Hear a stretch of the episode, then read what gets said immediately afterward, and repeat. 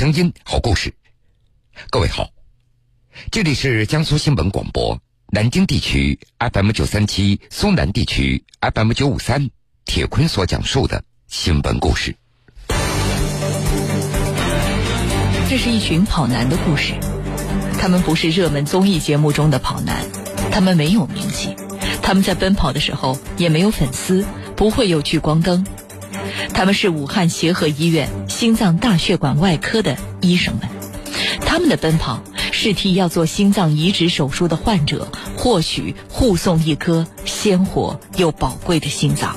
山东的一一家医院给我们的信息，他们那儿也有一个年龄比我们这个受体稍大一点的这个供体。为了挽救生命垂危的病人，为了心脏移植手术的顺利进行。他们和时间赛跑，与死神博弈，人们称他们为护心跑男。救护车一路风驰电掣的就杀回医院了，然后直接送到手术台上。为生命奔跑的护心跑男，铁坤马上讲述。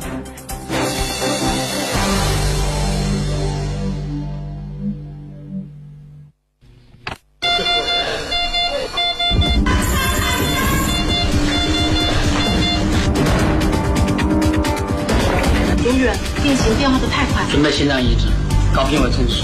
好的。快电钻，转移。明早八点，天津有个共情。跑男是谁值班？刘俊伟出去，助手是吴杰、朱婷梅。刚才大家听到的是一部叫做《护心跑男》的微电影。这部微电影最近受到很多人的关注。影片中全部出演医生的都是武汉协和医院护心跑男团队的成员。二零一五年开始，咱们国家心脏移植全部实行脑死亡自愿捐献，因此获取心脏的时间也就具有很大的不确定性。这部微电影讲述的就是医生刘俊伟和他的助手一段真实的奔跑经历。我记得是那天，正好我在家跟我儿子过生日。还刚刚开始，然后这个电话就打过来了，大概晚上七点多钟快八点钟吧，然后那个通知就是马上出发。接到电话以后，凌晨一点钟左右，刘俊伟和同事赶到医院，详细检查了宫体的情况，初步评估以后判定符合捐献条件，准备第二天早上获取心脏。但是就在进手术室之前，刘俊伟得知病人家属意外的反悔。拒绝捐献，我说没办法，汇报这个情况。嗯，正准备我们在这个空手返回的时候，啊，突然又接到了这个另外一个，呃，这个应该是山东的一一家医院给我们的信息，说他们那儿也有一个年龄比我们这个受体稍大一点的这个供体。刘俊伟和他的同事这些跑男立刻调转方向向山东出发。在成功获取心脏以后，他们要在第一时间将这颗宝贵的心脏带回到武汉。但是，当天从济南飞往武汉的航班已经没有了，而工心的有效时间的要求十分的严格，这容不得半点的耽搁。在医学上，从供体心脏经过心肌保护液的灌注停下来不跳的时候开始算起，一直到手术以后供体心脏在受者体内恢复跳动为止。这中间的时间不能够超过六个小时。当时刘俊伟对这宝贵的时间计算的非常的精准。从那边开始取下来了以后，到机场算一个小时，然后不管从哪里飞过来，这个航班、飞机大概路上得花两个小时，然后从机场再到医院又要一个小时，这四个小时差不多就已经过去了。那手术可能还要一个多小时。实际上在路上能留给我们的就是可以挥霍的。这种时间可能还不到一个小时，半个多小时吧，所以这个时间是非常紧急的。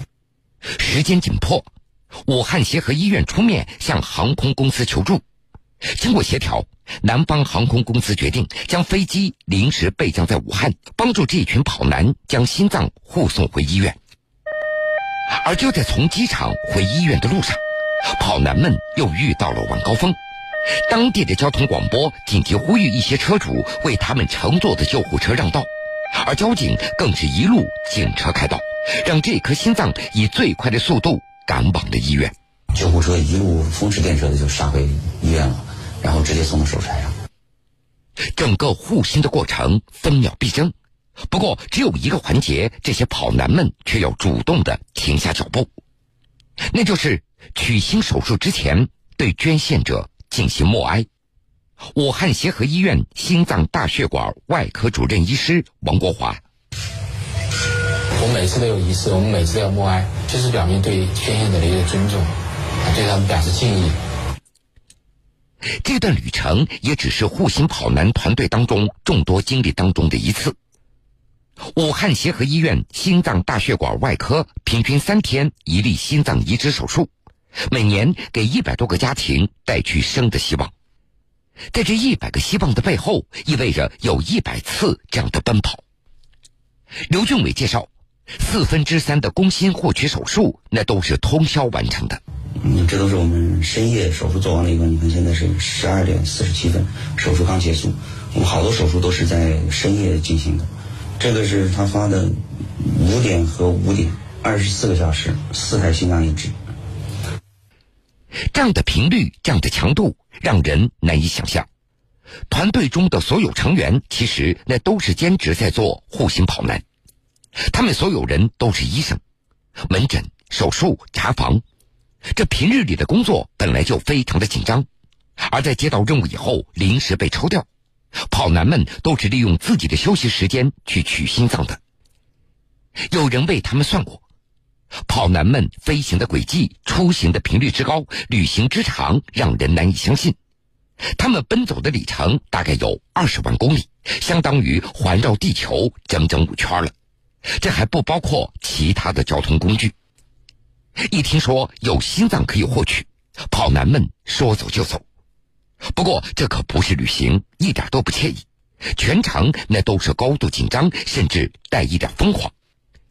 护心跑男们，他们每次去获取心脏都需要带上三个大箱子，一个是装手术器械的箱子，一个是装心脏的箱子，和一个灌注心肌保护液的手摇泵。三个箱子加起来大概有好几十斤重。他们每一次奔跑，那都是负重前行。即便是这些特制的、非常结实的箱子，因为跟随主人出差的次数太多了，也被跑坏了好几个。而遇到一些没有电梯的火车站，几个人只能够肩挑手扛。他们流过汗，也挨过冻。吃饭去的是机场、高铁站的一些快餐店，睡觉要找离曲心医院最近的旅馆。有的时候干脆在汽车里凑合一个晚上。如果遇到极端的情况，他们还会绞尽脑汁，为了争分夺秒想到的办法，哪怕再离奇，他们都要尝试一下。一三年吧，我还有一次这个下暴雨，到了高铁站门口，发现那个前头的广场全部淹了水，大概有齐腰深。没有办法，我们就就就是这个我们那个郭超医生租了一个那个小小木筏子，把他们哗哗哗哗哗哗送到站台上去了。为生命奔跑的他们，对自己的家人却只有愧疚了。他们想对家人做的，却又做不到的，那就是陪伴了。有的人连孩子学校的门朝哪边开都不知道。有时，这些护心跑男们也感觉到疲惫不堪，马不停蹄，从南到北，从东到夏，不停的奔跑。但更多的时候，他们也为自己感觉到自豪。这些护心跑男有一个约定俗成的习惯，那就是哪怕再累，取回心脏以后，总要待在手术室，等待手术结束，看到心脏在病人体内开始跳动的那一刻，他们才会离开。这就是属于他们的荣耀时刻。我觉得最整个过程中啊，最让我如释重负的一刻，就是当这个心脏顺利复跳了，并且到最后。终于，这个很顺利的撤离了体外循环机的那一刻，我这个所有的压在心头的这些这些，这个像一块大石头就彻底落地了。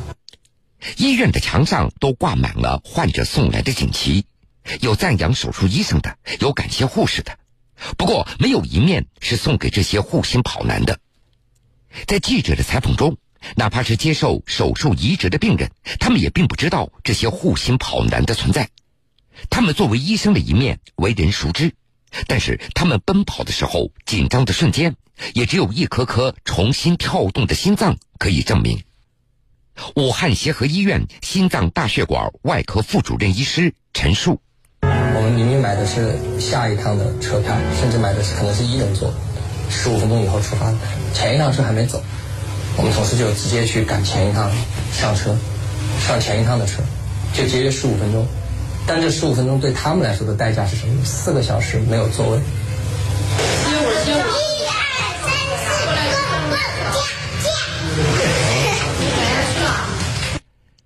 家听到的，这是三岁小男孩宗家辉的声音。这个孩子因为反复心衰导致昏迷，被送到医院，随时可能会死亡。心脏移植是唯一的希望。大方开朗的小家辉要给大家伙表演节目。天真无邪的孩子对自己的命运那是一无所知。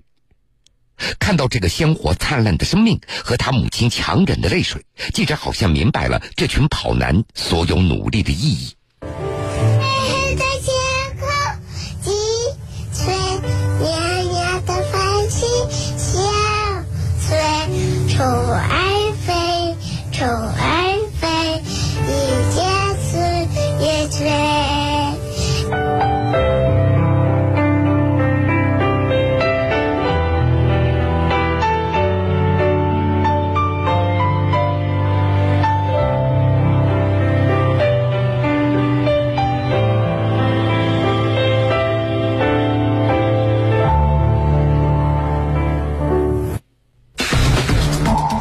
群跑男的故事，他们不是热门综艺节目中的跑男，他们没有名气，他们在奔跑的时候也没有粉丝，不会有聚光灯，他们是武汉协和医院心脏大血管外科的医生们，他们的奔跑是替要做心脏移植手术的患者或许护送一颗鲜活又宝贵的心脏。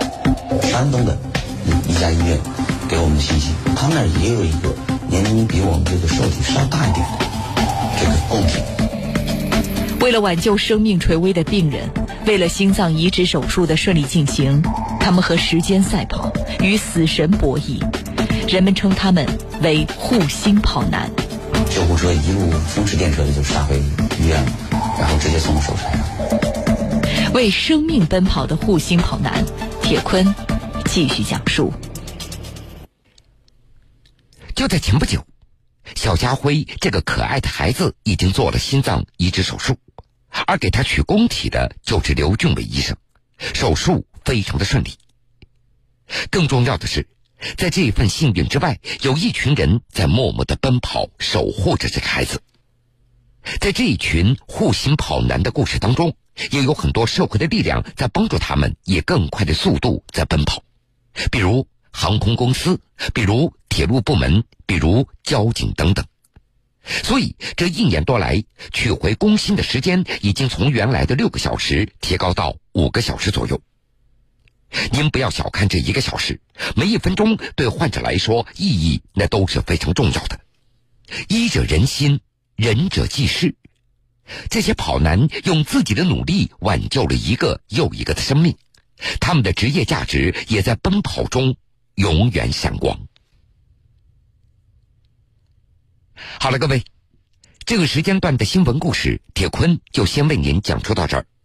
如果想回听以往的新闻故事，请各位在大蓝鲸客户端点播铁坤讲故事。半点之后，新闻故事精彩继续。